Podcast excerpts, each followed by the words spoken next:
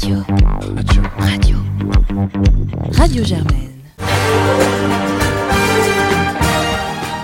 Onde politique, le rendez-vous politique de Radio Germaine. Cette interview a été enregistrée le lundi 9 mai 2022. Bonjour à toutes et à tous et bienvenue dans Onde politique, l'émission politique de Radio Germaine. Aujourd'hui, pour ce qui restera sans doute le dernier épisode exceptionnel de cette riche année 2021-2022, nous accueillons la journaliste politique Nathalie Saint-Cric. Bonjour Nathalie Saint-Cric, merci d'avoir accepté notre invitation. Bonjour à vous trois. Euh, bah, tout d'abord, comment allez-vous? Ça va, je survis. J'ai de la chance. Enfin, je fais des choses à peu près intéressantes. Peut-être un peu moins intéressantes que dans le temps, comme on dit. Mais euh, voilà, ça me passionne. Donc euh, la fatigue, euh, je vais pas à me plaindre. Et puis j'ai du travail, donc faut, faut jamais se plaindre quand on a du travail et qu'il est intéressant. Bon alors pour commencer on va revenir aux, sources, aux origines. Donc on est dans notre école euh, Sciences Po, donc vous avez été diplômé en 1983. On aimerait évoquer votre parcours, donc pour commencer, genre pour vous c'est quel souvenir Sciences Po? Euh, c'est le souvenir horrible d'une libération. Parce que moi j'étais en province et que je rêvais d'aller à Paris. Donc le deal avec mes parents était si tu as Sciences Po, euh, tu vas à Paris. Si tu n'as pas Sciences Po, tu restes en prépa HEC, qui était à peu près l'aurore pour moi vu que je déteste les maths. Donc j'ai réussi à rentrer. J'étais assez jeune. Et J'ai tout fait pour pouvoir euh, passer, rentrer en AP. Alors je sais pas si c'est toujours la même chose, mais Si, le- si. Ça existe les- encore. les- le- le- C'était relativement, euh, relativement difficile. Et après, j'ai re- me suis ramassée en juin, à la fin de la paix. Et donc septembre, j'étais de nouveau menacée de retourner chez moi. Et donc j'ai été stimulée par cette envie. et J'ai gardé des bons souvenirs, mais je suis restée longtemps. En fait, je suis restée. J'ai fait Sciences Po, j'ai fait un troisième cycle ici, et j'ai fait une prépéna aussi. Donc finalement, j'ai euh, traîné assez longtemps à Sciences Po. Et c'est plutôt euh, c'était plutôt agréable. J'ai gardé des copains de cette époque-là. euh, même si on avait fait un truc très étrange à mon époque en AP, c'est qu'on avait regroupé les provinciaux dans une conf. Et on s'est retrouvés. euh, Il y avait les c'est Parisiens dans étonnant. une. Ah, il y avait des Parisiens dans beaucoup. Et il y avait Ah oui. plusieurs confs où on avait. On était censé nous avoir mis ensemble parce qu'on était censé s'entendre mieux parce qu'on était de province. On a trouvé que c'était un peu Ah limite. oui. Je pense qu'aujourd'hui, il y Oui. aura un recours dans les 12 secondes. Ah bah oui, là. mais voilà. Mais c'est pas grave.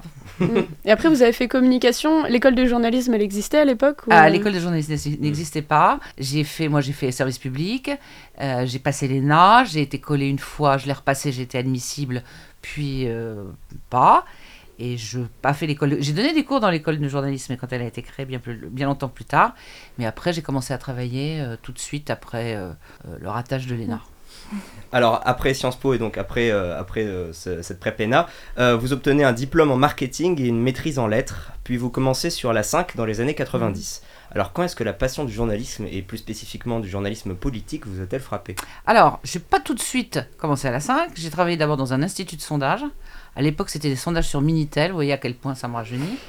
Euh, j'ai trouvé ça tellement mortel de faire tous les jours la même chose, ou presque la même chose, que je me suis dit que c'était pas possible. Je me souviens que j'écoutais la composition du gouvernement à la radio en prenant le métro et que je pouvais en parler à personne dans là où je travaillais. Et là, je me suis dit, il faut que je fasse un truc qui a un rapport avec la politique. Donc, je suis rentrée dans un magazine professionnel qui s'appelait Stratégie sur la pub. Je m'occupais de la rubrique médias. Et de proche en proche, j'ai réussi à partir, à faire des stages à droite et à gauche et à être prise à la 5 parce que la 5 commençait et qui prenait des gens. Mais c'était surtout, euh, c'était surtout la politique qui me passionnait. Le journalisme aussi, parce qu'en plus, je suis d'une famille entre mon frère, mon père, mon grand-père, tout le monde on a été élevé là-dedans. Mais euh, c'était et puis je suis allée là où on trouvait du travail. Je suis pas, je me suis pas née en disant ah la télé j'adore ça, j'aimais pas du tout ça. Mais on embauchait, donc je suis allée là. Moi j'aurais préféré la radio ou la presse écrite, mais je suis allée là où on trouvait du boulot. Oui, d'ailleurs, bah, le journalisme, c'est une affaire de famille, comme vous venez de le dire. Euh, votre grand-père a fondé le journal La Nouvelle République du Centre-Ouest, euh, donc de PQR, non, si je ne Mhm. m'abuse. Et c'est aujourd'hui le directeur de publication, c'est encore euh, donc, votre Mhm. frère, c'est ça? Et votre fils est sur BFM TV maintenant. Comment ça se passe les dîners de famille? Bah, ça se passe, ça se passe bien parce que on est, on est sûr d'avoir des sujets. Enfin, moi, mon, si j'avais eu un fils rappeur, j'aime bien le rap, mais je ne suis pas certaine que j'en ai pu communiquer aussi facilement.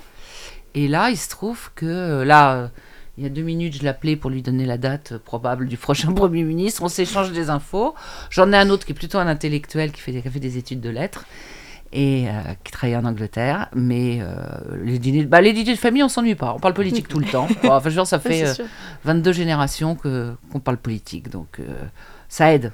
Et euh, bah, comment, par exemple, vous avez vu votre métier évoluer avec le développement d'Internet euh, Comment on fait pour lutter contre les fake news euh, et les tentatives de manipulation de l'opinion publique, notamment avec le contexte géopolitique? On vous a vu Alors. couvrir la guerre en Ukraine. Moi, je l'ai vu évoluer parce que je suis à une époque où les chaînes et où les médias avaient encore assez d'argent pour envoyer les gens en reportage, éventuellement assez longtemps, c'est-à-dire que c'était pas des trucs express. Donc, ce que j'ai trouvé bien, parce que moi j'ai été longtemps euh, reporter de terrain, euh, ce qui m'a permis de partir en Roumanie quand il y a eu la révolution, ce qui Mhm. m'a permis d'aller en Chine, ce qui m'a permis d'aller en Israël pour la guerre du Golfe, c'est que on n'avait pas que des correspondants, donc on pouvait bouger. Mhm. J'ai vu qu'on bougeait de moins en moins parce que ça coûte cher et puis parce qu'il y a toujours des gens qui filment, euh, des, des journalistes dans tous les pays, qui vous envoient des images, qui font des choses. Il faut vraiment qu'il y ait une actualité énorme pour qu'on puisse se déplacer. En Ukraine, là par exemple, la France Télévisions, on voit trois ou quatre personnes, donc là, on met le paquet. Mais j'ai vu quand même toute cette possibilité de bouger se restreindre. Avec Internet, j'ai vu encore des choses pires, si j'ose dire, mais pour les gens qui l'exercent, c'est-à-dire euh, la nécessité de rester cloué dans un bureau toute une journée en téléphonant, éventuellement en sortant de temps en temps voir des gens. Mais moi, ce qui m'amusait, c'est de sortir, c'était d'aller passer même une nuit euh, au, congrès de Rennes. Vous voyez, c'était pas sortir pour aller faire euh, des choses euh, forcément passionnantes, mais d'aller rencontrer des gens, de discuter. d'apprendre des choses. Donc à tous les jeunes qui me posent la question, je leur dis de faire extrêmement attention, de savoir ce qu'ils veulent. Ce qu'ils- veulent, c'est bouger, ce qu'ils veulent, c'est sortir, ce qu'ils veulent, c'est enquêter, ou quelquefois, ils, acceptent l'idée de rester sans trop bouger. Par rapport aux fake news, effectivement, moi, la grosse différence, si vous voulez, c'est que le- les, mét- sont les méthodes de, de communication. C'est-à-dire que nous, dans le temps, on avait euh, euh, les coups de téléphone, on avait les dépêches AFP, des choses qui étaient vérifiées, survérifiées. Maintenant, chacun est un émetteur de sa propre information. C'est-à-dire que si sur Twitter, vous avez quelqu'un qui dit quelque chose, qui affirme quelque chose, euh, ou vous le prenez comme ça, ou vous dites il faut le vérifier. Je vous donne un exemple. Valérie Rabault dit qu'elle a été contactée pour être Premier ministre. Euh, elle l'a tweeté. Enfin, quand on est face à un tweet, d'abord ça va plus vite, c'est sûr, Mm. mais il y a un risque qu'on soit juste des transmetteurs d'infos. Euh, On fait de la com, c'est-à-dire eux font de la com et nous on risque d'être le réceptacle de cette com et de la, euh, Et de la ouais. Mais depuis, on, on a fait, enfin on fait attention et tous les, les journalistes plus récents qui arrivent, on fait attention sur deux choses. C'est d'abord de, c'est pas parce que Twitter le dit ou que c'est sur les réseaux sociaux que c'est euh, vrai, loin de là. Deuxièmement, pour ce qui est des images, parce que c'est presque ça le plus grave.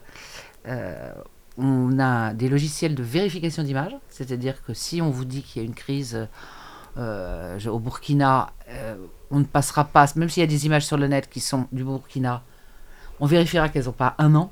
Parce que c'est pas parce que vous voyez quelque chose. C'est à peu près la même chose avec la désinformation des Russes. C'est-à-dire, si on vous envoie une image avec euh, des morts dans la rue, vous ne savez pas qui sont ces morts, vous ne savez pas d'où ils viennent, vous ne savez pas qui a tourné. On sait très bien qu'en fonction de la façon dont on tourne euh, euh, une scène, on peut très bien avoir l'impression, si elle est filmée d'une certaine manière, qu'un policier a tapé un manifestant, et que si on la tourne différemment ou avant, on peut Mm. voir aussi que le policier répondait à un manifestant qui lui envoyait quelque chose. Donc tout ça, on essaie de faire attention de manière à pas euh, à pas intoxiquer les gens et surtout à faire notre boulot à peu près correctement. Euh, J'ajoute qu'il y a euh, de plus en plus de confusion quelquefois chez les gens, qu'il ne faut pas la différence entre ce qui est de l'infotainment, enfin du divertissement, et la réalité. Je vous donne un exemple simple. Il y a quelques jours, Laurent Gérard sur RTL a fait une blague me concernant en disant elle est allée dîner à New York avec Strauss-Kahn en pleine affaire du Sofitel. Euh, et j'ai des gens autour de moi qui m'ont dit mais c'est vrai que tu es allé à... Je leur dis mais attendez c'est- une blague. Il Mm. voulait juste faire une plaisanterie parce que j'avais dit dans une autre interview que j'avais euh, voulu voir Strauss-Kahn après l'affaire du Sofitel pour essayer de comprendre un peu ce qui se passait. Donc d'un rendez-vous à Paris, c'est devenu un dîner à New York en pleine affaire. voilà, donc voilà, toutes ces nouvelles méthodes de communication, c'est qu'on est saoulé, Mm. les trucs nous arrivent de partout et il faut être particulièrement vigilant pour pas euh, raconter d'âneries.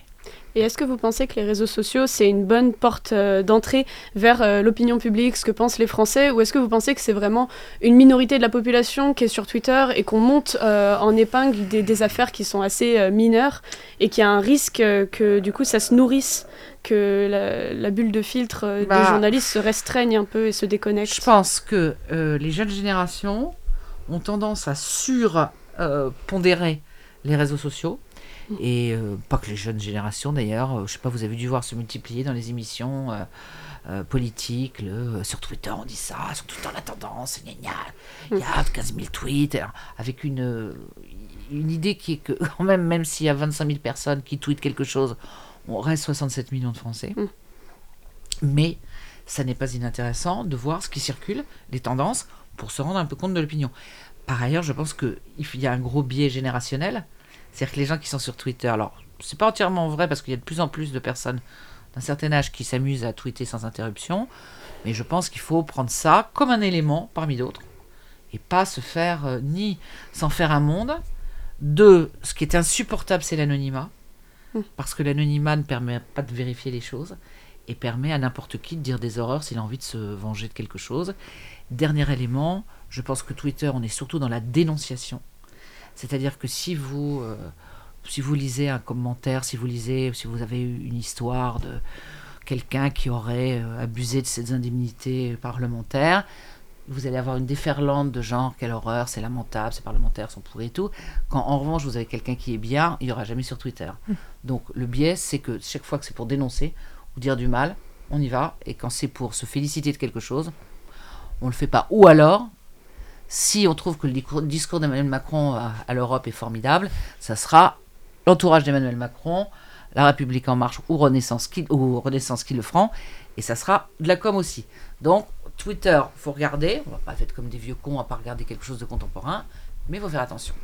Et d'ailleurs, donc euh, cette campagne présidentielle, euh, c'est pas la première que vous suivez, mais elle a eu son lot euh, de petites nouveautés. Enfin, je pense par exemple, là, on parlait de Twitter euh, aux, bots de comptes euh, qui sont là aussi pour alimenter et donc pour faire monter euh, potentiellement. Enfin, le hashtag Zemmour a été beaucoup Mhm. en tournance pendant tous ces derniers mois.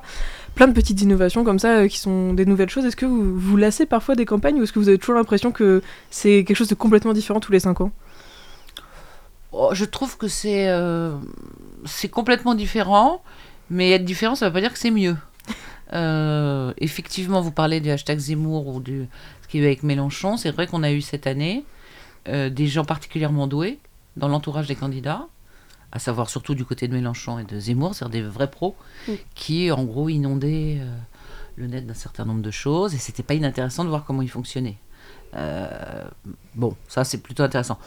Sur le fond, je peux pas dire que la qualité des meetings ou la qualité des émissions politiques m'est euh, passionnée. J'ai trouvé que c'était parfois euh, un peu difficile à décrypter pour les gens parce qu'il y avait des thématiques euh, qui se croisaient, c'est-à-dire des thématiques un peu populistes à la fois chez Marine Le Pen et chez Mélenchon, et chez- pardon, et chez Zemmour.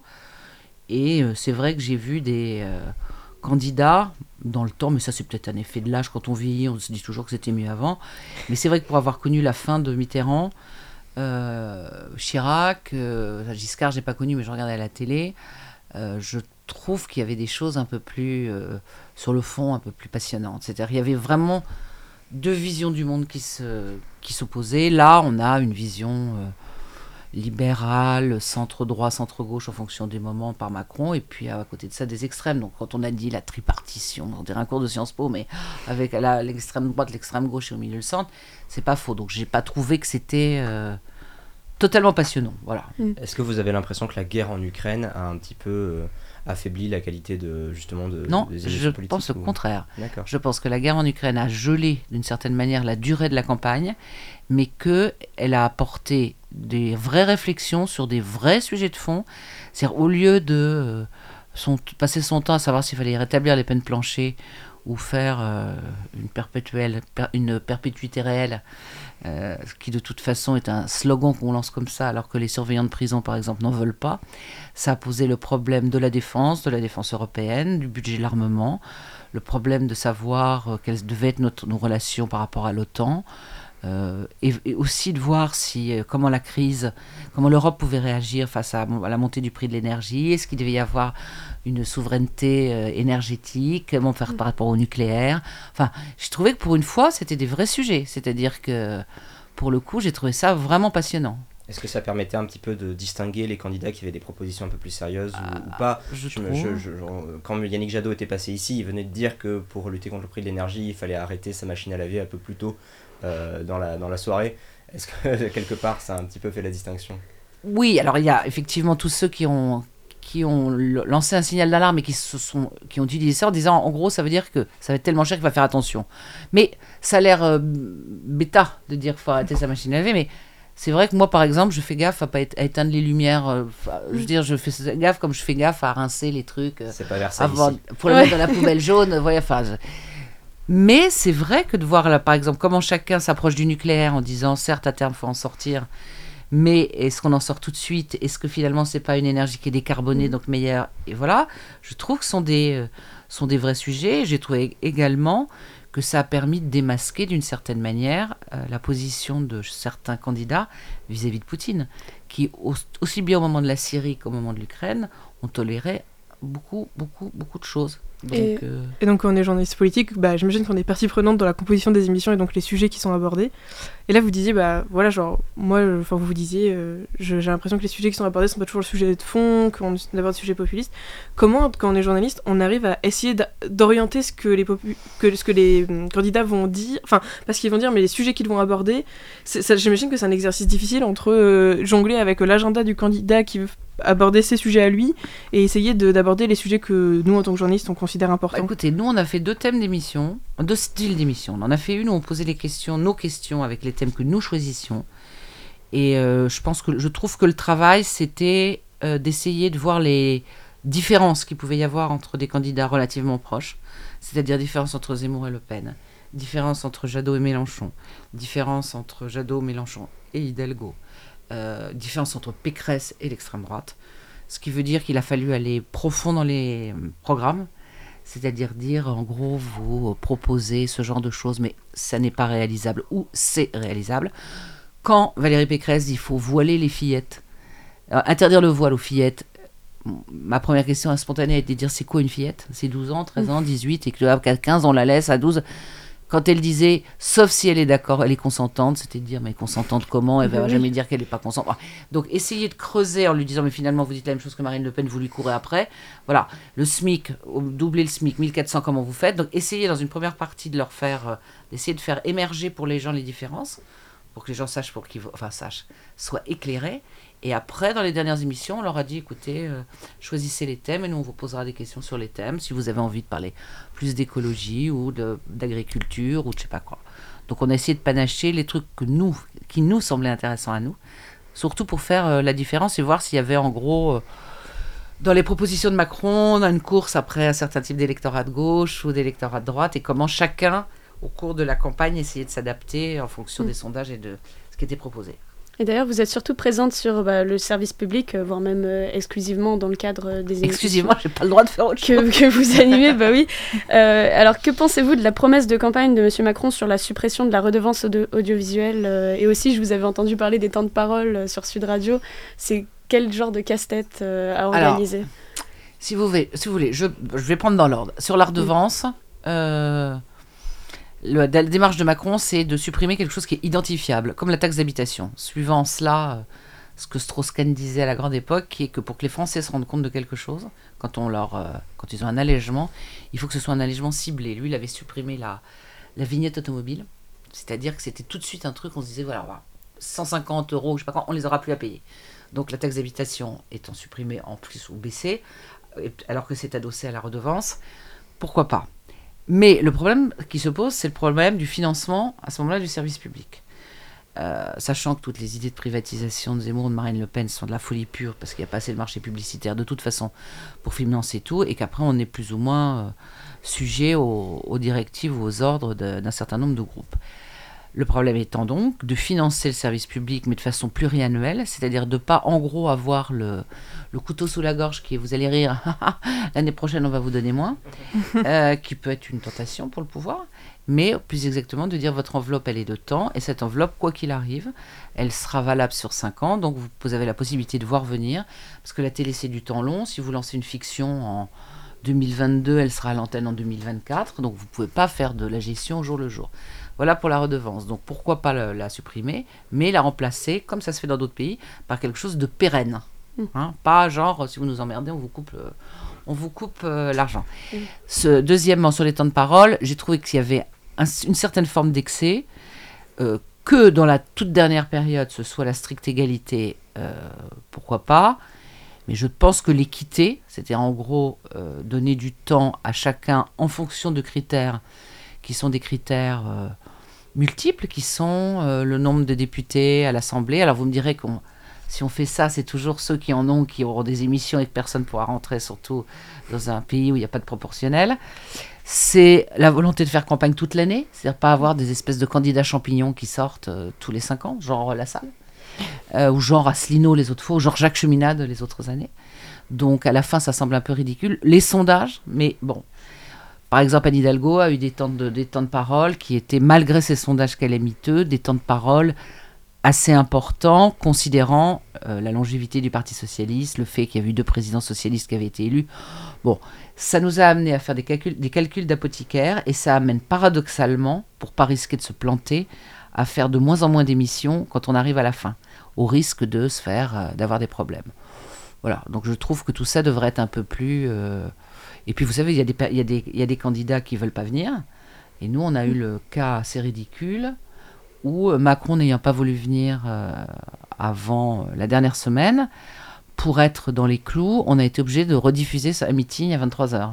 Puisque la tranche d'égalité, c'était 18-24.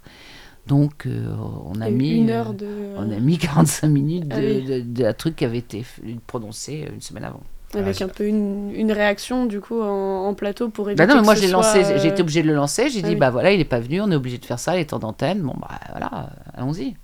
Mm. C'était bizarre. Hein. C'était un peu la même chose à Sciences Po. mais Emmanuel Macron n'a pas voulu venir alors qu'on avait évité tous les candidats et que tous les candidats étaient venus. C'était le seul qui nous a manqué avec Zemmour et, Ma- et le, Marine Le Pen. qui Bah, ça pas fait voulu- beaucoup de monde. Non, mais qui n'ont pas voulu venir pour d'autres raisons. Euh, voilà. Ils, ont, ils, ont, ils ont refusé de, de venir pour d'autres raisons. Concernant les sondages, justement, vous en parliez.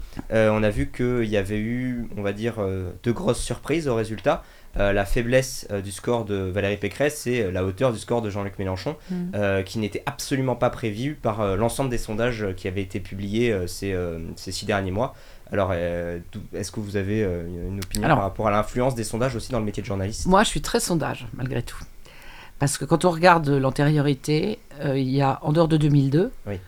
euh, qui était un, un moment spécifique quand même, avec une sorte de honte du vote d'extrême droite qui faisait que les gens ne déclaraient pas forcément. Je trouve que globalement, les sondages ont été bons dans la tendance. Parce que vous dites, dans les six derniers mois, on a très bien vu la tendance sur Pécresse et on a vu l'écroulement de Pécresse. Alors, peut-être pas pour en arriver à, ce chiffre-là, mais elle était donnée à la fin dans 6-7, euh, voilà. Donc Pécresse, on l'a vu. Mélenchon a été un peu sous-estimé. Et là, j'en arrive à la vraie réponse à votre question. C'est que quand on a parlé du vote utile, je pense que les gens ont utilisé les sondages non pas pour savoir ce qui allait se passer, mais pour corriger leur vote. C'est-à-dire que quand ils ont vu, probablement, que de toute façon Marine Le Pen était en tête et que ça servait à strictement rien de voter Zemmour, sauf à éventuellement risquer que Marine Le Pen ne soit pas au deuxième tour, je pense qu'ils ont corrigé leur tir. Quand ils ont vu qu'Anne Hidalgo, de toute façon, était à donner à 3 ou à 2, ils se sont dit mieux vaut voter Mélenchon euh, que de d'avoir un vote perdu. Même chose pour Jadot. Donc je pense que s'il y a eu une minimisation des scores euh, de Zemmour, de Pécresse et de Mélenchon, c'est à cause de ce vote utile et que les Français utilisent les sondages pour corriger le tir de leur vote. Mais ce qui est très important dans les sondages, c'est pas tant le c'est pas tant le sondage en soi, c'est les dynamiques. Mais là, les dynamiques, elles ont, elles ont été très bien vues. On a vu l'explosion de Zemmour à l'automne, il était à 15-16, et on a vu la, la descente euh, par la suite. Mais alors, par exemple, Ouest France a décidé de pas euh, publier Mm. de sondage. Oui. C'est quoi votre position par rapport à ça euh, C'est mettre la tête dans le sable euh, ou alors Oui. euh, Bon, oui, ouais parce que ils sont pas seuls au monde. Donc d'abord, il y a des sondages absolument partout. Euh, ce que je pense, c'est qu'il faut être extrêmement sélectif dans les sondages qu'on publie. Il ne faut pas tout publier, tout donner tout le temps. Accessoirement, on sait, nous, et pas que nous, quels sont les instituts fiables, c'est-à-dire des instituts qui utilisent un, un panel ou un échantillon qui est de grande, de grande amplitude. Euh, L'exemple d'Ipsos est parlant. Pardonnez-moi, quand ils, sortaient leur sondage sur 12 000 personnes, euh, c'était relativement fiable. Il y en a d'autres qui ont sorti parfois des résultats un peu étranges pour se faire un peu de pub. Parce qu'évidemment, le premier qui disait. Ah, euh, il y en a même eu un qui a dit, qui a donné. Pécresse, qui une fois, hein, ils l'ont fait, qui a donné Pécresse élu. Ah Hein oui, oui, oui. Donc on sait quels sont les noms, on Mm. sait quels sont les instituts, et voilà. Et le côté Ouest France, je publie pas, je trouve ça un peu. euh, un peu hypocrite parce que ça va un peu dans le sens du poil des gens, du genre non, non, nous ne voulons pas influencer. On vit dans un monde où entre Internet, les autres journaux, la télé et, tout ce, et les discussions, tout le monde sait ça. Donc en gros, Tous les sondages étaient euh, publics sur Wikipédia euh, oui, au jour le absolument, jour. absolument. Donc, euh, et tou- toujours pour répondre à une dernière question sur le dernier truc sur les sondages, c'est comme quand vous vous pesez sur une balance. Elle peut être pourrie votre balance? Si tous les jours, en montant dessus, vous voyez moins 1, moins 2, moins 3, ça veut dire quelque chose. Et si en montant dessus, vous avez plus 1, plus 2, plus 3. Donc, même si l'outil est biaisé, moi, je, je pense que ce que les sondeurs appellent la dynamique, c'est exactement ce qu'on voit. Et on voit très vite, et notamment dans les rollings, vous savez, qui sont une grosse masse de sondages, où on renouvelle tous les jours un tiers, on voit l'effet après un débat, on voit l'effet après une mauvaise prestation de Zemmour, on voit et on sent un peu ce qui se passe dans l'opinion. Hmm. Ben, C'est très intéressant comme comparatif. pour, pour finir peut-être sur la présidentielle avant d'attaquer les législatives, s'il y avait un moment à, reveni- à retenir pour vous qui a été un moment de bascule euh, dans, cette, dans cette campagne, Il y a eu... euh, le Bon, meeting de Pécresse pas autorisé. le... ah bon, j'ai pas le droit. Ah si, si. C'est facile. Si, quand même. Ah non, mais si. c'est facile. Non, mais attendez, il y en a eu plusieurs moments. Mais euh, j'avoue que j'ai tout regardé. Et au bout de deux minutes, on s'est dit, mon Dieu. Voilà. Et on était plusieurs, on s'envoyait des SMS. Ah oui. et, à tel point qu'on souffrait pour elle. Parce que c'était c'était c'était dur. Après, on peut faire tous les commentaires qu'elle n'aurait pas dû se plier à ce genre de choses. Euh, et puis, euh, avec la comparaison avec Marine Le Pen deux jours avant, qui avait raconté sa vie à la fin, en sortant de son pupitre pour dire voilà, j'ai une vie difficile, voilà, j'ai des enfants, je sais ce que c'est que d'élever les enfants seuls. Bon. Et elle essayant de faire ça, mais avec finalement pas grand chose à raconter. Euh, le moment fort, enfin un moment fort qui a duré longtemps, c'est la tante de Nicolas Sarkozy, qui quand même s'est euh, oui. s'est borné à euh, vraiment juste la planter. Euh, Il y a eu quand même eu le débat, parce que euh, Du second Oui, tour. Ouais, le bah débat oui. d'entre deux tours. Il y a eu le truc Mélenchon insensé sur le troisième tour. C'est-à-dire qu'avec un, un- un flair politique euh, très malin, qui est de qu'il a développé après le deuxième tour, qui est en gros de vouloir zapper la présidentielle en disant ce qui compte c'est le troisième tour, troisième tour social. Élisez-moi Premier ministre. Élisez-moi Premier ministre, c'est-à-dire Oui. qu'il a réussi à capter l'attention totalement pendant 15 jours, alors que finalement, même après l'élection de Macron, le fait que Macron ait fait 58%, euh, ce qui n'arrive jamais pour un président hors cohabitation, tout le monde l'a oublié, on a racontant partout qu'il avait été qu'il était le moins bien élu de la cinquième, ce qui est archi faux, même si on calcule par rapport aux inscrits. Euh, et puis, euh, une petite frayeur euh, avec la radicalisation de Zemmour de meeting en meeting. J'ai pas un moment précis parce que si vous voulez, je regardais les meetings tous les jours. Enfin, quand il y en avait ou quand je les avais pas vus, je les regardais en replay. Mais la, la radicalisation de Zemmour à chaque fois, un petit peu plus. Et ce côté euh, aller de plus en plus loin, de plus en plus fort, c'était quand même quelque chose qui, moi, j'ai trouvé extrêmement effrayant. D'autant plus que j'ai commencé à travailler avec lui et que je le connais et que je m'attendais pas à des trucs aussi hard. Et alors d'ailleurs pour faire la transition avec les législatives, euh, bah par exemple voilà, typiquement euh, sur tous les sur tous les candidats qui ont émergé pendant cette campagne, en particulier Zemmour, euh, quel est le flair que vous avez en tant que journaliste politique sur l'avenir de son mouvement? Qu'est-ce que Je pense que c'est raté. Je pense que c'est raté. D'abord parce que Marine Le Pen a refusé euh, de faire acte de candidature commune avec eux. Il y a des endroits où ils seront. Il y aura probablement des choses locales qui se passeront et qui ne seront pas évoquées à l'échelon national. Mais euh, en gros, il n'a pas. Alors, il va mettre du temps à, implanter son parti, hein, parce que Zemmour, c'était lui. Quand vous regardez ce qu'il y a autour, euh, c'est pas non plus, euh, c'est pas non plus ce qu'il y a de, de mieux et de plus. C'est difficile d'être implanté dans toute la France. Donc je pense Mm. qu'il est euh, condamné à ramer encore un certain nombre d'années, sauf si finalement ça l'ennuie qui fait autre chose.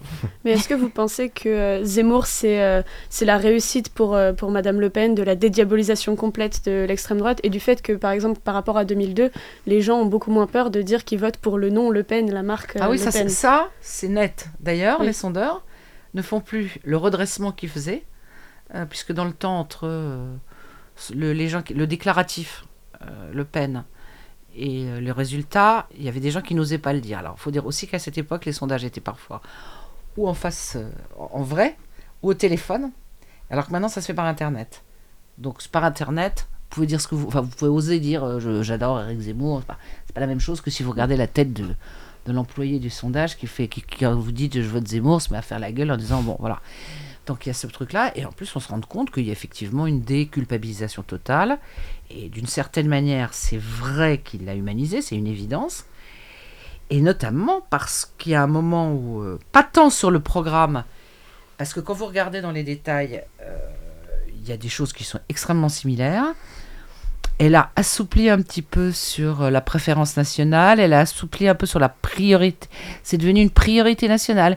Et puis c'est devenu si on peut pas faire autrement. Et quand on lui posait la question sur les secteurs en tension économique, en lui disant mais attendez, moi j'ai un restaurant, je vais employer des gens, si les gens qui travaillent, elle disait oui, ben dans ce cas-là, on va continuer. Donc elle s'est un peu assouplie sur le programme, mais surtout, à mon avis, le moment de le point de retournement, c'est l'Ukraine. C'est-à-dire qu'elle a tout de suite euh, dénoncé l'invasion, plus vite, beaucoup plus vite que lui. Mais elle l'a fait sans le faire tout en le faisant. Elle n'a pas dit j'ai eu tort avec Poutine. Et elle a tout de suite dit bien sûr qu'il faut accueillir les réfugiés. En, en étant cela en accord avec son électorat qui disait à l'époque 80% étaient favorables à l'accueil des réfugiés, alors que Zemmour, il a mis 10 jours. Et il a commencé à dire mais les réfugiés qui restent, euh, ils sont vachement bien en Pologne, qui restent comme ça pour rentrer chez eux plus facilement. Et ça, on a vu très nettement dans les sondages un décrochage pour inhumanité et déjà qu'il avait euh, des éléments de sondage qui étaient il est pas sympa, il nous fait peur, il est inquiétant, voilà. Et euh, d'abord, quand même, avant les législatives, j'aimerais revenir à l'entre-deux-tours, parce que euh, vous aviez animé le débat en 2017 entre Mm. Macron et Le Pen. Euh, Est-ce que vous avez quand même vu une différence entre les deux, notamment sur le ton de Macron envers Madame Le Pen ou, ou sur le fond? Je pense le fact-checking qu'on a Ouais, pu je voir pense qu'ils étaient euh, moins. Enfin, elle était. Elle l'a dit mieux préparée, bien que. Je pense qu'elle n'a elle a pas été trop agressive. Euh, je pense qu'elle savait qu'elle avait perdu et qu'elle ne voulait juste sortir par le haut. C'est-à-dire ne pas être ridicule à la sortie, alors qu'elle avait été ridicule la dernière fois. Que lui s'était dit qu'il fallait qu'il soit pas trop méprisant qu'il l'a été quand même un peu parce que je pense que c'est compliqué, c'est pas pour le défendre, mais quand quelqu'un vous dit que c'est possible de faire telle ou telle chose, alors vous savez pertinemment que ce n'est pas possible, il y a un moment donné où on a tendance à s'énerver. Donc je pense qu'il a frisé le, il Mm. a frisé le trop professoral vis-à-vis d'elle. Je pense pas qu'il ait eu le capital sympathie qu'il avait pu avoir Non. en 2017 de non, mais non parce que en 2017 il était frais. Oui. Voilà, il était beaucoup frais et elle avait dit vraiment n'importe quoi dès le début. Mais euh, j'ai trouvé. Et d'ailleurs, elle était soulagée après. Enfin, moi, j'y étais pas parce que je préférais regarder ça chez moi que euh, là-bas. Mais euh, tout le monde dit que quand elle est rentrée dans sa loge, elle a été applaudie. et puis elle, elle s'est dit, Ouh elle sentait confusément qu'elle, que ça serait pas du 66-34 comme l'autre fois avec. Parce que je vous rappelle qu'après 2017, il était même question de dire on n'en veut plus, on veut Marion Maréchal, elle est nulle, elle a déjà perdu deux fois, c'est plus possible, elle n'est pas capable. Donc là, je pense qu'elle a, elle a vengé, elle a lavé son aff- la- lavé l'affront, sans pour autant être très efficace. Tiens, bah, on en vient là à quelque chose qui est intéressant, euh, que moi aussi je vais revenir sur le- les présidentielles, c'est sur euh, tout ce qui est bruit de couloir, conf de déj, quand on est journaliste politique, qui en fait euh, sont une grosse partie du travail, dont on parle peu. Et là vous dites, bah voilà, vous étiez pas là, mais on entend, tout le monde a dit, il a été applaudi ou quoi. Comment on fait pour avoir toutes ces petites informations euh, qui euh, sont pas forcément des, informations qui passent par des biais officiels? J'imagine que ça demande une certaine proximité euh, bah, avec des collègues, avec Mhm. certaines personnalités politiques. Comment on fait pour avoir la bonne distance en même temps avoir les bonnes infos? C'est un équilibre compliqué? Pff, pas trop en fait. Euh, évidemment, il y a les collègues, c'est-à-dire qu'en gros, on peut euh, confronter les choses qu'on peut entendre. Deuxièmement, il y a un truc très très bête euh, qui est plus facile maintenant qu'il y a 30 ans ou 20 ans, qui c'est d'appeler les gens. C'est-à-dire que vous savez, moi, je ne vais pas faire à mon époque parce que la caméra explore le temps, mais pour avoir un ministre quand il n'y a pas de portable, avoir un ministre au téléphone, c'était la croix et la bannière, fallait le connaître très bien, tout ça. Maintenant, vous envoyez un SMS à n'importe quel membre du gouvernement, et d'ailleurs tout le monde a leur, a leur portable, euh, ou à aux attachés de presse et tout, vous leur dites est-ce que c'est vrai que, est-ce que c'est vrai, voilà, vous avez vos téléphones quand vous avez besoin de vérifier. Le fantasme du déjeuner, euh, je vais vous dire, c'était, c'était, moi je le faisais au début, parce que comme ça, ça m'a permis de connaître les gens bien, et quand vous les connaissez, vous pouvez leur téléphoner après. Si je récupère le numéro de téléphone d'un politique que je connais absolument pas, si je lui envoie un SMS, il me prendra jamais, ou si je l'appelle, il me prendra jamais au téléphone.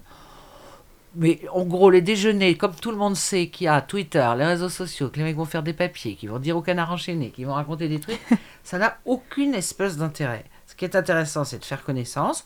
de voir un peu ce que pense la personne, et puis après de pouvoir s'adresser. Moi, je, je fais plus ça, je préfère être en tête à tête un quart d'heure en disant je ne tweete pas, je ne fais pas ci, je ne fais pas ça. Dites-moi quand même, racontez-moi ce qui se passe, en donnant ma parole que je l'utiliserai pour comprendre, mais que je ne le balancerai pas, plutôt que faire des. Et puis pour le reste, vous pouvez vous, euh, pouvez vous mettre en retrait, c'est-à-dire que si euh, si vous connaissez très bien quelqu'un par le hasard euh, de l'histoire. bah, Il y a certains sujets que vous ne traitez pas, ou vous dites là je me sens pas très à l'aise pour faire un truc sur lui. Voilà. Moi j'en ai deux avec qui j'ai commencé à faire beaucoup d'émissions parce qu'on est à peu près de la même génération et que c'était ils, débutaient au début c'est des gens comme Copé et Valls que je connais très bien Marqué, ça va pas empêcher de faire un papier quand il a pris un avion pour aller euh, voir du foot avec ses fils, ça va pas empêcher de faire quelque chose.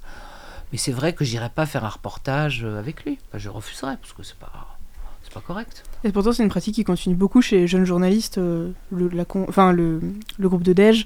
Euh, Oui, mais c'est bien pour les jeunes, ils connaissent Ouais, des gens. euh, en général, moi, ceux qui sont autour de moi, donc, quand je dirigeais le service politique, ils revenaient des déj avec pas grand-chose. hein. Mm. Parce que par définition, vous êtes 5 ou 6, et soit c'est de l'intoxication, euh, vous n'allez pas voir Édouard Philippe qui déjeune avec 6 personnes et qui va dire je peux publier Macron. Enfin, Et par contre, par exemple, euh, Sandrine Rousseau, euh, avec un, un, un off qui a été craqué dans Oui. le Parisien, il y a eu des influences euh, sur le politique. Enfin, oui, mais si j'ose dire, fallait pas être. bon, ce déjeuner a permis de donner deux trois phrases très précises venant de Sandrine Rousseau, mais pas besoin de déjeuner avec elle. Franchement, honnêtement, elle, elle y allait beaucoup et bon. Mais c'est cela dit, je trouve que la démarche consistant à faire parler des gens pour aller le balancer après n'est pas correcte. Enfin, d'accord. je pense qu'on peut pas travailler comme ça. C'est pas qu'on veut les protéger. C'est qu'il y a des règles. Donc je préfère encore pas avoir de off si je ne peux pas le balancer. Donc si, je leur, si on me dit quelque chose, c'est quelque chose que je peux utiliser. Ou alors on fait les euh, d'après un proche de. Voilà. On reparlera de Manuel Valls tout à l'heure sur, la- les législatives, et, mais on va reparler tout d'abord de la droite. On a parlé de Valérie Pécresse, on a parlé du manque de soutien de Nicolas Sarkozy apporté à Valérie Pécresse. Nicolas Sarkozy qui a expliqué qu'il voulait un rapprochement entre le parti de la majorité, euh, Renaissance, et euh, LR. Mhm. Aujourd'hui, LR est menacé de disparition à l'Assemblée nationale. Est-ce que vous pensez que cette menace est crédible? Ah oui. Elle est totalement crédible. Euh, alors disparition totale, euh, non. Mais euh, vu leur nombre de sortants, ils risquent de se retrouver avec 10 fois moins de personnes. Euh, C'était le but de Macron au début, c'est-à-dire de, de faire. Il l'a fait consciencieusement à droite et à gauche. Euh, donc, si vous voulez, LR effectivement est en mauvaise posture. Et puis, il faut savoir quand même pour reconstruire. Alors, en plus, se pose le problème du financement parce que si vous voulez être, euh, avoir un financement, il faut être 50 députés. Il faut être 15 pour faire un groupe. Et quand on a un groupe, on peut parler, euh, quand il y a du, on a du temps de parole à la, à la tribune. Euh, donc on existe vraiment.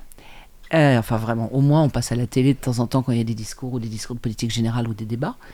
Euh, et quand on est 50, on a de l'argent, parce que le financement des partis politiques n'arrive qu'à partir de 50. Donc c'est effectivement euh, très problématique, mais je pense qu'ils sont, euh, ils sont paumés entre ceux qui veulent continuer leur route, ceux qui sont tentés par Macron. Alors pour l'instant, il y en a que deux ou trois qui ont été investis par la REM et qui ont sauté le pas.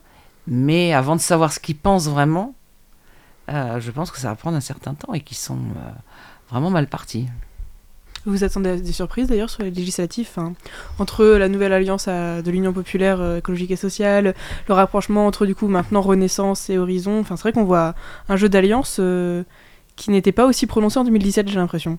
Ah non, attendez, le phénomène est essentiel, parce que, bon, Philippe, en dehors du fait qu'il se chicane, parce que euh, Édouard Philippe voulait plus de circonscriptions, et qu'il lui en filait 58 simplement, alors qu'il en voulait une centaine, euh, pour pas que ce soit qu'il ait une opposition dans sa majorité, en clair. Macron, il a été terrorisé par l'épisode des frondeurs. Donc il veut pas recommencer avec, euh, au sein de sa majorité, et puis c'est très bien qu'Édouard Philippe vise euh, le, coup d'après, vise 2027. Donc, si vous voulez, c'est quelque chose ça qui est assez compréhensible de sa part, donc qui est ce jeu entre Macron et Édouard Philippe. C'est logique. Le vrai phénomène, euh, c'est euh, l'alliance entre les écolos, le PS et la France insoumise, avec le leadership de Mélenchon. Ça, c'est euh, un truc qui a réussi à se produire en 13 jours, alors que ça faisait euh, 30 ans que, Ils se parlaient plus, ouais. qui ne se parlaient plus et qu'ils sont allés totalement séparés. Et surtout que le PS s'est assis sur toutes ses convictions et les Verts sur beaucoup. Enfin, je veux dire, sur l'Europe, euh, sur l'Ukraine, sur euh, tout ce qui était la gauche de gouvernement c'est-à-dire tout ce qui avait été un peu défendu par Jospin, parce qu'on parle de la majorité plurielle au moment de Jospin, mais il y avait eu des mois et des mois de négociations, tandis que c'était pas un truc genre, euh, bon, on va pas parler de l'Europe, euh, puisque ça nous enquiquine, euh, retraite à 60 ans, on va faire comme si c'est possible. Enfin, on a vraiment une, une gauche du gouvernement ou une gauche qui, est, qui a explosé. Et vous pensez pas, par exemple, que le fait de faire cette alliance, ça va tempérer certaines positions de la France insoumise qui, qui forcément est plus attachée aux questions sociales à l'intérieur du pays qu'aux questions de, Je crois de pas que ça va politique les internationale? Mais que- que- Non. pourquoi voulez-vous que ça les tempère? C'est eux qui sont. Les, les- les socialistes ont récupéré. euh, les Verts s'en sont un peu mieux, mieux tirés, puisqu'ils doivent avoir une centaine de. Ils ont une centaine de circonscriptions. Et les socialistes, c'est ridicule. Ils en ont, oui, ils en ont quoi, 60 euh, 70, ouais. regardez pas. quand vous prenez les 50 gagnables. tout pile Quand vous prenez les gagnables, c'est horrible cet accord. Donc je pense que si le, le centre de gravité, il est chez la France insoumise. Et puis, il suffit d'écouter le discours de Mélenchon qui, est, euh, qui était euh, samedi à 16h30 pour voir qu'il n'est pas du tout. euh, il n'est pas dans une logique de. euh, on va faire un mélange de votre programme et d'une autre. C'est. Vous vous ralliez à moi, c'est mon programme, et ceux qui se présenteront dissidents, faut les virer. Et eux, ils se sont, euh, ne serait-ce qu'à Paris, regardez, ils se sont réservés les, les- les meilleures circonscriptions. Donc, euh, non, non, je, je pense pas que, je pense pas que pour l'instant le PS s'en remettra, ou alors, euh, je crois qu'on sera plus là pour le voir. Enfin, ça sera dans 20 ans. C'est aussi une question de financement. Parce qu'aujourd'hui, euh, le, problème avec Europe Écologie Les Verts et le PS, c'est un problème de sous aussi, notamment pour euh, Europe Écologie Les Verts, Oui. qui a eu un problème euh, du fait du non-remboursement de la campagne qui a coûté extrêmement cher, plusieurs millions d'euros. Euh, le PS a fait une campagne un peu moins chère, mais il y a toujours ce problème de financement. Donc c'est aussi pour se remettre sur les roues pour oui, ces deux mais d'accord. Enfin, si on avait, s'il y avait eu un, accord entre LR et Reconquête, ou LR et le Front National, le Rassemblement National, pour un problème d'argent, tout le monde aurait poussé des hurlements. L'idéologie ou le vrai programme, ou ce qu'on veut. Si on veut réconcilier les Français avec la politique, gagner, c'est pas gagner pour gagner, c'est gagner pour faire quelque chose. Si on est Premier ministre dans la Constitution, c'est pas vous que je vais apprendre ça, que l'article 20 dit que le Premier ministre détermine et conduit la politique de la nation. Quelle politique Pourquoi faire Comment? Alors, pour répondre, parce que je, je- je réponds longtemps, mais j'aime pas oublier votre question du début dans une élection avec 50% d'abstention, alors on peut espérer qu'il y en aura un peu moins, on peut se dire aussi que les gens, ils ont plus la tête à ça parce qu'ils ont eu la présidentielle et que là, juin, ça va vers les vacances, même pour ceux qui n'en prennent pas. Euh, je pense qu'on peut avoir des surprises effectivement qui seront liées au degré de mobilisation. D'accord. Pensez qu'il pourrait y avoir une cohabitation dans ce cas-là? Ah non, Euh, pas, je non. pense pas une seconde. Non, donc la surprise sera dans l'autre sens. Je ne sais pas non plus, mais je ne pense pas que le je vais être élu Premier ministre soit quelque chose. euh, alors, ça peut se passer différemment, mais je pense qu'il y a une partie des socialistes qui ne voudra pas forcément euh, voter pour Jean-Luc Mélenchon. On n'est pas à l'abri, ou ils ne sont pas à l'abri, qu'il fasse non pas un dérapage, mais une de ces euh, sorties qui en général peuvent lui coûter. Alors maintenant, en ce moment, il est charmant avec les journalistes, euh, donc c'est une bonne période. Mais il peut y avoir euh, un certain nombre de clashs, il est quand même habitué à ça. Et euh, je ne sais pas, je ne sais pas ce qui reste. Les verts, pour l'instant, ce sont plutôt les verts euh, Rousseau compatibles qui ont eu les circos. Les circonscriptions. Mon fils m'engueule quand je dis circo, il me dit dirait que t'es un congrès du PS. Mais le bras droit de Jadot a été dégagé de sa circonscription, donc je ne sais pas comment les gens prendront ça. Je ne sais pas comment la campagne se déroulera. Premier ministre, je crois pas, toujours pour cette raison d'abstention. Il faut pas oublier quand même qu'il a fait 7,7 millions de voix et que Marine Le Pen en a fait 14 ou 13, virgule je sais pas quoi. C'est pas, je veux dire, il est troisième homme pour la troisième fois. Voilà, donc c'est pas non plus. euh, Mais c'est un coup politique assez remarquablement joué. Et toujours sur le Premier ministre, du coup, euh, est-ce que vous avez des noms? Euh, Est-ce que vous avez des infos? Non, non, je, je, je sais pas. Je sais... Peut-être il est déjà choisi, on le sait pas. Et de toute façon, je pense qu'il y a deux personnes qui le savent. Ça doit être Alexis Colère et euh, Emmanuel Macron. Peut-être Brigitte Macron. Ça ferait trois. Euh, non, parce que le profil, euh, c'est c'est compliqué. Dire, même en essayant de réfléchir. On a parlé Barbara femme. Pompili avait été évoquée. Ah non. Mais jamais femme, Pompili. Il y a deux, trois Pompili trucs qu'elle a fait pendant le gouvernement qui. euh, Ah oui. D'accord. euh, C'est-à-dire à la fois euh, être très verte et accepter les choses. Il y a deux, trois. euh, euh, deux, trois choses qui. Non, je, je pense. Alors, une femme, il, je pense qu'il en rêve. Ouais, il en rêve, mais qui Il en rêve. Après. euh, mais il y a peut-être des gens du côté des hauts fonctionnaires.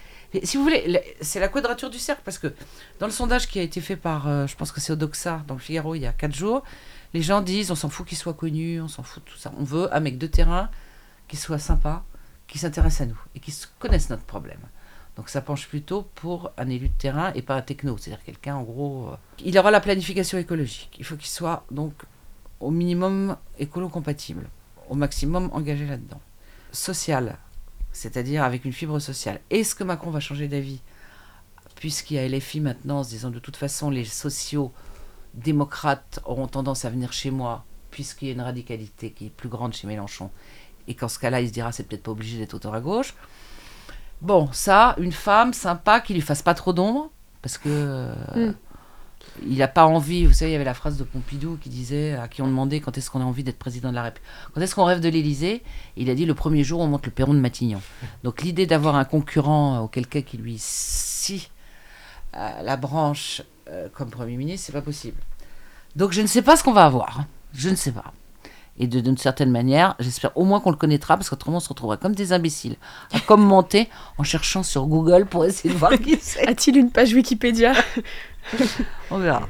Oui, Du coup, d'après ce que vous nous dites, Elisabeth Borne, ça semble un peu compliqué vu qu'elle a le profil un peu technos. Bah, elle a pas, elle a jamais été élue. Là, elle va se présenter, mais c'est quelqu'un qui n'a jamais eu élu. Et, alors peut-être les choses peuvent changer, mais sous la troisième, sous la quatrième, sous le début de la cinquième, on a toujours consacré alors vous me direz que le président de la République n'a jamais été élu non plus, sauf à la présidentielle.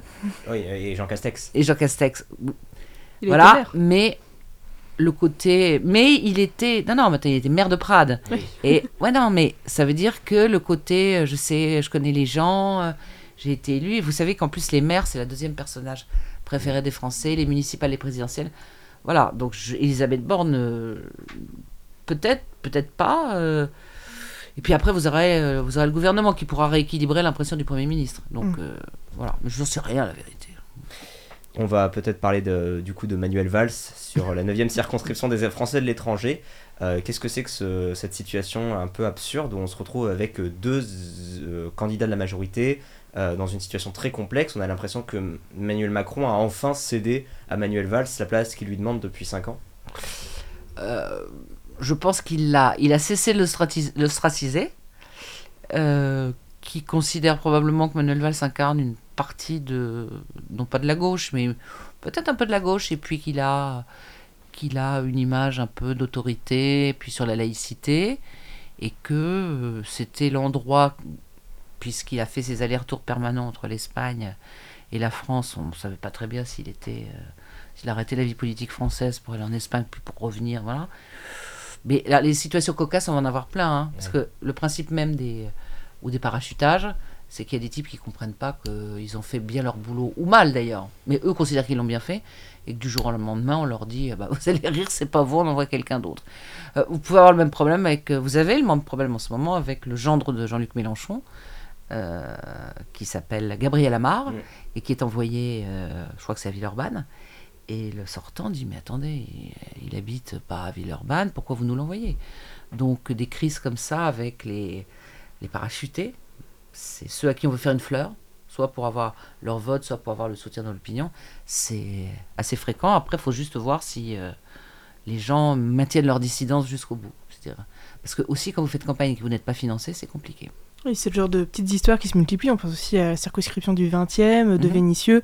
Il y a plein de petites histoires à raconter. Mhm. Quand on est journaliste politique au niveau national, euh, comment on ce dépatouille de plus de 600 histoires euh, qui se racontent partout en France? Bah, Je pense qu'il faut faire euh, par des reportages, parce que je pense que tout ça se ressemble. C'est-à-dire, vous avez ou le parachutage des gens connus, ou le parachutage des gens qui n'auront pas de euh, le parachutage qui est une espèce de sucre d'orge qu'on donne à la place de quelque chose de mieux. Euh, après, vous allez avoir le cirque à Montargis aussi, je pense, avec euh, Jean-Michel Blanquer. les gens qui disent, mais attendez, je sais pas, quel est son rapport avec cet endroit-là Parce que les gens considèrent quand même qu'un député doit connaître les problématiques locales. Bah, oui, oui, bah, oui, parce que vous pouvez difficilement représenter, même si c'est à ce même si c'est un mandat représentatif et que vous n'êtes pas, euh, si vous êtes élu de Limoges là que pour défendre Limoges, il faut quand même euh, au moins euh, avoir vécu là-bas. Donc je pense qu'on fera deux trois reportages sur ceux qui ont la, qui ont pas le moral et à qui on dit, et puis on fera après deux trois reportages sur ceux qui ont abandonné en disant bah j'ai tout fait pour me battre. On verra ce qui arrive à la, à la, la députée sortante parisienne qui s'est retrouvé euh, avec Daniel Simonet investi. Peut-être son cas a l'air d'être euh, peut-être revu dans les jours qui viennent. Et puis on verra les irréductibles à la fin, ceux qui, euh, même sans parti, continuent à, à se présenter. Et surtout on verra le résultat. Euh, et maintenant, on va peut-être passer à la perception, on en parlait un peu au début aussi, de la perception du- des journalistes en France. Mhm. Vous expliquez donc que, euh, effectivement, les maires sont euh, les élus les plus euh, aimés dans le territoire, mais si on regarde les métiers les plus détestés, eh bien, Journaliste. c'est le journalisme qui arrive en première place. Alors, on a ici euh, ben, deux personnes qui veulent être journalistes plus tard, Peut-être trois. peut-être trois. Si je rate l'ENA. Alors, euh, Il n'y aura plus d'ENA bientôt. ouais. Ouais, l'INSP ou Ouais, quoi que ce soit. Et du coup, ben, comment euh, on, on lutte un petit peu contre cette image de- d'un métier où il y aura de la collusion avec le politique euh, comment, que- Quelle perspective d'avenir un petit peu pour le journalisme politique qui est plus particulièrement visé justement? D'abord, euh, je pense que c'est une espèce de méfiance qui est globale et qu'elle ne- elle n'est pas la même pour tout le monde. Je pense qu'il y a beaucoup de fantasmes autour. C'est-à-dire le fantasme du il déjeune, il dîne. Au nom de quoi D'abord, Bon, on n'est pas, pas acheté, on n'est pas vendu, on touche rien, on n'est pas. J'aurais tendance à dire aux gens, chaque fois qu'on a l'occasion de rencontrer des gens, et moi je suis favorable à ce qu'il y ait des rencontres. C'est-à-dire, je ne vous parle pas du grand débat, mais chaque fois qu'on a eu l'occasion d'aller euh, dans n'importe quelle salle, euh, accès libre au public le soir, avec les gens qui veulent nous dire, mais alors, vous gagnez combien Euh, Ça se passe comment Vous faites quoi? Juste tout balancer, de manière à réduire le, fantasme, et, de leur dire que il y a suffisamment de concurrence. D'abord, aussi bien entre presse écrite, Internet, euh, tous les nouveaux médias bruts, euh, je sais pas quoi, Twitch, les trucs, les télécoms. Si on considère qu'un journaliste politique influence, on peut ne pas le regarder. Qu'ensuite, si quelqu'un est parti pris, ça se voit vite. Parce que, et on se fait débusquer très rapidement. De, troisièmement ou quatrièmement, euh, les gens sont pas idiots. C'est pas parce qu'on leur dit que quelque chose est bien, ils vont penser que c'est bien. Donc, euh, on a une influence qui est finalement beaucoup moins grande que celle qu'on peut nous prêter. Et que je dirais, à la fin, que ça m'agace cette espèce de démagogie qui a dénoncé les journalistes politiques. que certains parce qu'on va regarder dans le cinéma ceux qui passent leur temps à dire que les films sont merveilleux, parce qu'il y a des coprods avec les chaînes de télé, ou parce que ceux qui sont dans le disque et qui disent vous allez retrouver le nouveau single de Monsieur Intel dans les bacs, alors sachant très bien que c'est de la daube, ceux qui invitent des gens dans des émissions parce que les gens sont en promo, ceux qui sont des journalistes gastronomiques qui disent que c'est très bien parce qu'ils se font inviter euh, dans les restos ou pour passer à l'hôtel-. Euh, je pense que nous, si vous voulez, on est quand même, on peut euh, de temps en temps être. Et, je pense que c'est fini. Je veux dire, il y a eu une école de journalistes qui était un peu bord cadre. Enfin, je veux dire, on, on fait la différence entre déjeuner avec des gens, et puis c'est pas parce que vous déjeunez avec quelqu'un et que vous allez dire du bien. Le véritable problème, que c'est pas, c'est les journalistes qui anticipent en ne voulant pas faire de mauvais papier par peur de euh, se brouiller avec un tel. Donc il y a deux trois mesures très saines, hygiéniques pour pas être là-dedans. C'est d'abord s'en foutre. Deuxièmement, être protégé par sa direction. C'est essentiel. C'est pas quelqu'un. Moi, j'ai jamais eu un quelqu'un qui m'a relu mes papiers hein, pendant dix ans. Jamais. Une fois ou deux, j'ai demandé conseil parce que je pensais que je tapais un peu fort ou je disais des trucs qui étaient un peu pas terribles. Mais euh, quand on a une direction qui vous défend, et puis c'est de voir comment les gens vous. Moi, j'ai j'ai pas l'impression que les gens. Alors, je me fais euh, défoncer par euh, certains types de. En gros, c'est Zemmour Mélenchon hein, pendant la campagne. Mais euh, je pense que quelqu'un qui, se- qui serait trop ouvertement militant, ça se verrait, les gens s'en détourneraient. Surtout. Mais, rencontrons les gens, parlons-en, essayons de leur expliquer. Il n'y a, pas de- y fantasme, on passe des vacances avec eux. Enfin, on Ah, il est très très bien. On l'entendrait, ça, ça se verrait. Et nous, il y a quelques mois, on avait reçu l'économiste euh, Julia Cagé, qui est spécialiste du financement des partis politiques français et aussi euh, de, des médias, euh, pour discuter de la concentration du paysage Mhm. médiatique en France. Est-ce que, ben, vous, en tant que journaliste du, du service public, et euh, est-ce que vous voyez une sorte de, de polarisation due, due à cette concentration des médias dans les mains de, de quelques, de quelques actionnaires qui vont imposer une certaine ligne? Bah, forcément. Oui. Enfin, je veux dire, il y a le groupe Bolloré, c'est pas la. a- On peut penser qu'il y a une culture dans- chez euh, du côté de TF1 M6 qui est une culture quand même plus. euh, qui- c'est pas dans l'info à mon avis que ça se ressentira. Mm. En revanche, du côté du groupe Bolloré, bon, vous voyez bien la tête de CNews, vous voyez bien ce qui se passe sur Europe 1, euh, vous voyez bien ce qu'il y a dans le JDD. Et en plus, il y a une autre chose à redouter du côté du groupe Bollorès, c'est si vous voulez les synergies. C'est-à-dire que si, vous si on, dit on dit du bien de vous, et puis on dira du bien de vous dans tout le groupe. C'est-à-dire on se renverra l'ascenseur. Et c'est pareil dans la maison d'édition. Hein. C'est-à-dire que si on est édité, on vous dit vous êtes édité chez nous, mais comme ça vous passerez sur CNews et vous aurez un papier dans le JDD. Donc c'est effectivement pour moi la chose la plus inquiétante. C'est-à-dire que euh, les gens euh, ne sachent pas. Alors on sait pour CNews, hein, parce que c'est une chaîne qui ouvertement dit euh, ce qu'elle est, mais que sur des titres de presse écrite ou sur d'autres titres, les gens ne sachent pas, se disent européens indépendants, même si tous les matins on mhm. a toujours les mêmes trucs et si on n'est pas capable de le décrypter. Ça, je trouve ça très inquiétant, de fait. Et est-ce que vous pensez qu'il y a une autre difficulté liée au fait que les gens consomment beaucoup du replay ou peuvent choisir euh, constamment ce qu'ils regardent, le fait que l'audience ne soit plus captive comme au temps où peut-être il y avait que trois chaînes à la télé, où finalement les gens, bah, le soir, ils regardaient ce qu'il y avait à la télé, et donc ils étaient finalement confrontés à des points de vue qui maintenant sont plus vraiment le cas, avec un peu les bulles de filtre, les phénomènes de... Bah, vous avez le phénomène, euh, le phénomène qui s'est passé pour l'élection de Trump, c'est-à-dire que les gens ne se renseignent que en, en obtenant des infos qu'ils ont envie d'obtenir. C'est-à-dire qu'ils croient plus leur voisin de palier qui leur dit un truc parce qu'ils ont envie de le croire, parce que le voisin de palier leur dit ce qu'ils ont envie d'entendre.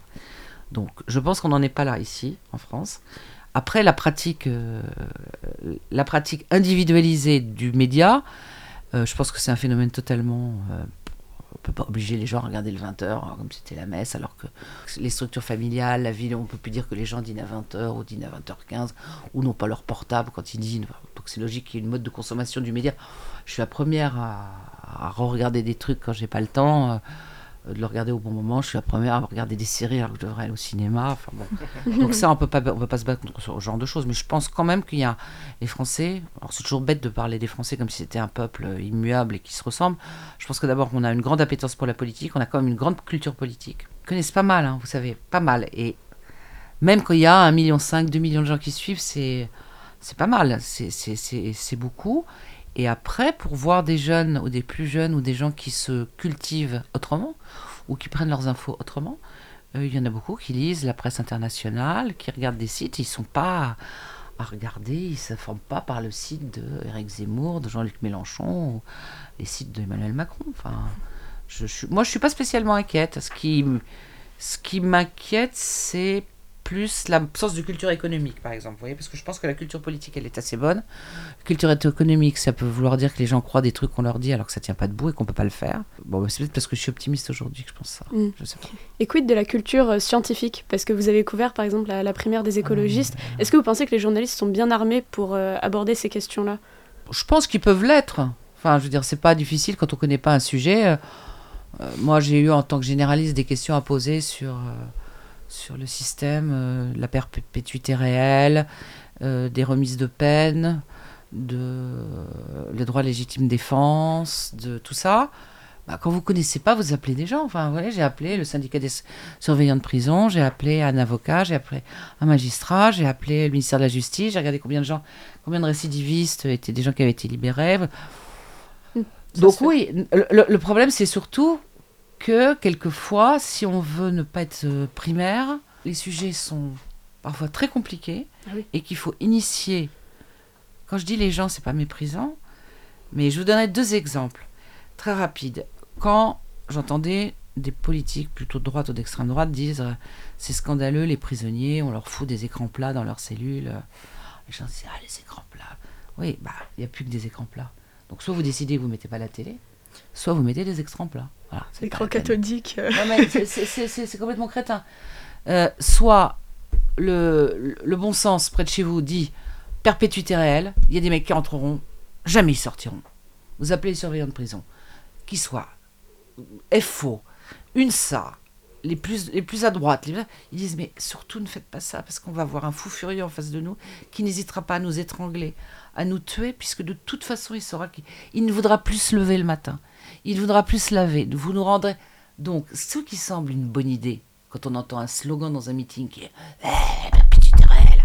Bon, et puis c'est donner les statistiques en disant Vous croyez que la justice est laxiste Eh bien, regardez, jamais il y a eu autant de prisonniers en France. Jamais les peines ont été. Voilà.